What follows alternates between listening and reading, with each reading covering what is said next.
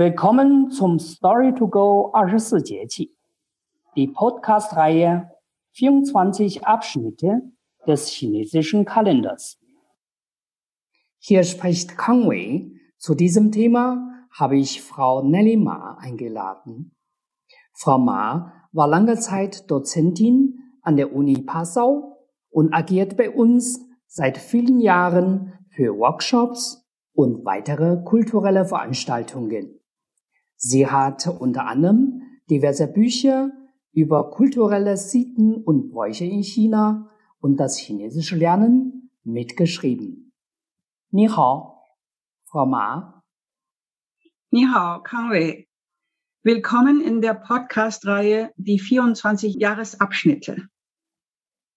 Ich begrüße herzlich alle, die dabei sind.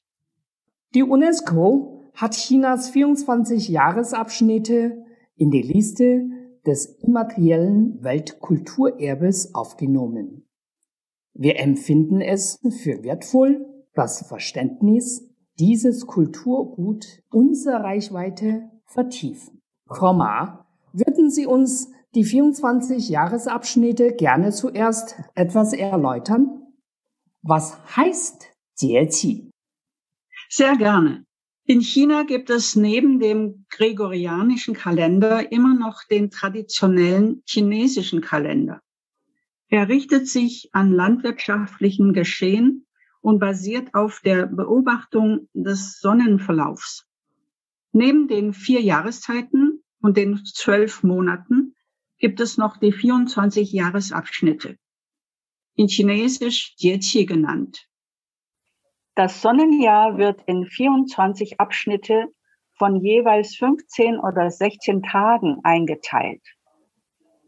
Das neue Jahr beginnt immer mit dem ersten Neumond nach dem Abschnitt Große Kälte, Dahan. Das liegt am 20. oder 21. Januar. Das ist Yechi. Frau Ma, in welchem Abschnitt befinden wir uns jetzt im Kalender? Wir befinden uns übrigens jetzt gerade im Abschnitt Mangzhong, Körneransatz des Getreides, am 5. Juni. Jeweils sechs Jieqi bilden eine Jahreszeit. Mangzhong ist der dritte Jahresabschnitt des Sommers. Danach folgt Xiazhi, Sommersonnenwende, am 21. oder 22. Juni. Jawohl. Dieses Kulturerbe stammt doch aus der Agrarkultur. Erzählen Sie uns was äh, von seinem Einfluss auf die Baumregel und den Gebrauch für die Landwirtschaft? Ja, da gibt es eine Menge. Seit Jahrtausenden hat man in China den Wandel der Natur, der vom Sonnenstand abhängig ist, beobachtet und versucht zu klären.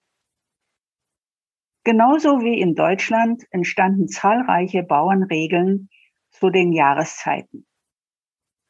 Zur Mangzhong wird gesagt, wer jetzt das Sommergetreide nicht sät, der kommt für die Ernte im Herbst zu spät. Mhm. Zu Mangzhong ist der Winterweizen erntereif und das Sommergetreide wie Hirse wird jetzt gesät. Für die Landwirtschaft ist dies ein wichtiger Zeitpunkt, den man nicht verpassen darf. Falls erst danach gesät wird, bleiben die Getreidepflanzen im Wachstum eher zurück. Das liegt daran, dass das Yang der Natur, das seit Frühjahr ständig wuchs, jetzt seinen Höhepunkt erreicht hat. Yang nimmt jetzt ab und Yin nimmt zu. Oh ja, sehr wichtiger Moment. Wie wäre dann zu dieser Jahreszeit die Wetterlage? Ja, in Südchina herrscht jetzt ein extrem feuchtes Klima. Es ist schwül heiß. Kleider und Gebrauchsgegenstände beginnen zu schimmeln. Ein warmer Nieselregen kann wochenlang andauern. Die Bauern schätzen das. Die Städter hassen es. Da die Essigpflaume geerntet wird, heißt dieser Regen auch Pflaumenregen, Meiyu. Und weil das Wort Schimmel dieselbe Aussprache hat wie Pflaume, beides heißt Mei, nennt man diesen Regen auch Schimmelregen. Der fünfte Mondmonat ist auch der Monat der hundert giftigen Ungeziefer, Baidu genannt. Im Altertum galt dieser Monat als Unglück verheißend und übel. Das Yang hat am fünften Tag des fünften Monats seinen Gipfelpunkt erreicht.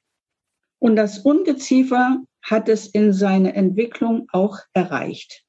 Daraus ist der Brauch entstanden, an diesem Tag einen Strauß aus Beifuß und Kalmus am Tor aufzuhängen. Beifuß wegen dem abschreckenden Geruch und Kalmus wegen der Blätter in Schwertform. Als besonders giftig gelten die sogenannten fünf giftigen Udu. Oh. Das sind Skorpion, die Schlange, die Giftkröte, der Giftgecko und der Tausendfüßler. Scherenschnitte von diesen Tieren aus rotem Papier werden an Türen und Fenstern geklebt. Kleine Kinder tragen rote Westen mit diesen Krabbeltieren bestickt. Sie sollten als Abwehr dienen. Außerdem wird das Bildnis des Dämonenkillers Zhong Kui aufgehängt. Er hat jetzt seinen großen Auftritt. Mit grimmiger Miene und gezücktem Schwert schlägt er die Übel in die Flucht. Eben. Man braucht was gegen die Giften. Äh, Frau Ma, ist das Drachenbootfest nicht in diesem Jahreszeit? Da haben Sie ganz recht. Das drittgrößte Fest des chinesischen Jahreskreises fällt in diese Zeit. Das ist das Drachenbootfest. Duanwu. Ursprünglich badete man an diesem Tag in einem Kräutersud, um sich vor Krankheiten zu schützen. Doch nachdem der patriotische Dichter Yuan sich 278 vor Christus an diesem Tag in einen Fluss ertränkte, wirft man in Schilfblätter gewickeltes süßen Klebreis ins Wasser, um seinen Leichnam vor den Fischen zu schützen.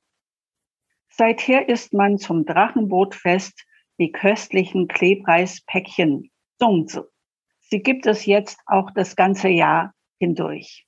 Drachenbootrennen finden an diesem Tag in Südchina statt, aber auch in Südostasien ist es sehr verbreitet. Stimmt. Ein sehr, sehr wichtiges Volksfest im Jahr zu sehen. Das Konfuzius-Institut München hat das Buch Gesund Leben im Jahreskreis von Innen und Frau Hornberg in der zweiten Auflage herausgegeben. Haben Sie noch einige Tipps für ein gesundes Leben im Sinne der 24 Jahresabschnitte und Methoden aus Ihrem Buch fürs Verhalten im Alltag?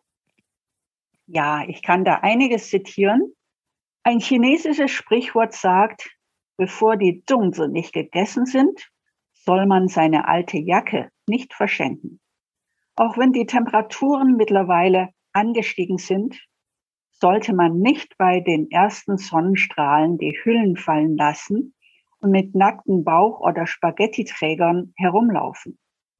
Viel sinnvoller wäre es, leichte Baumwollkleidung zu tragen. Jetzt beginnt auch bei uns die Plage der Stechmücken. Chinesische Ratgeber empfehlen das Tragen heller Kleidung, Genuss von Knoblauch und Einnahme von Vitamin B kurz vor dem Schlafengehen. Und äh, Frau Maha, jetzt brauchen wir doch Ihre Empfehlung besonders für alltägliche Ernährung. Ja, da gibt es auch was zu erwähnen.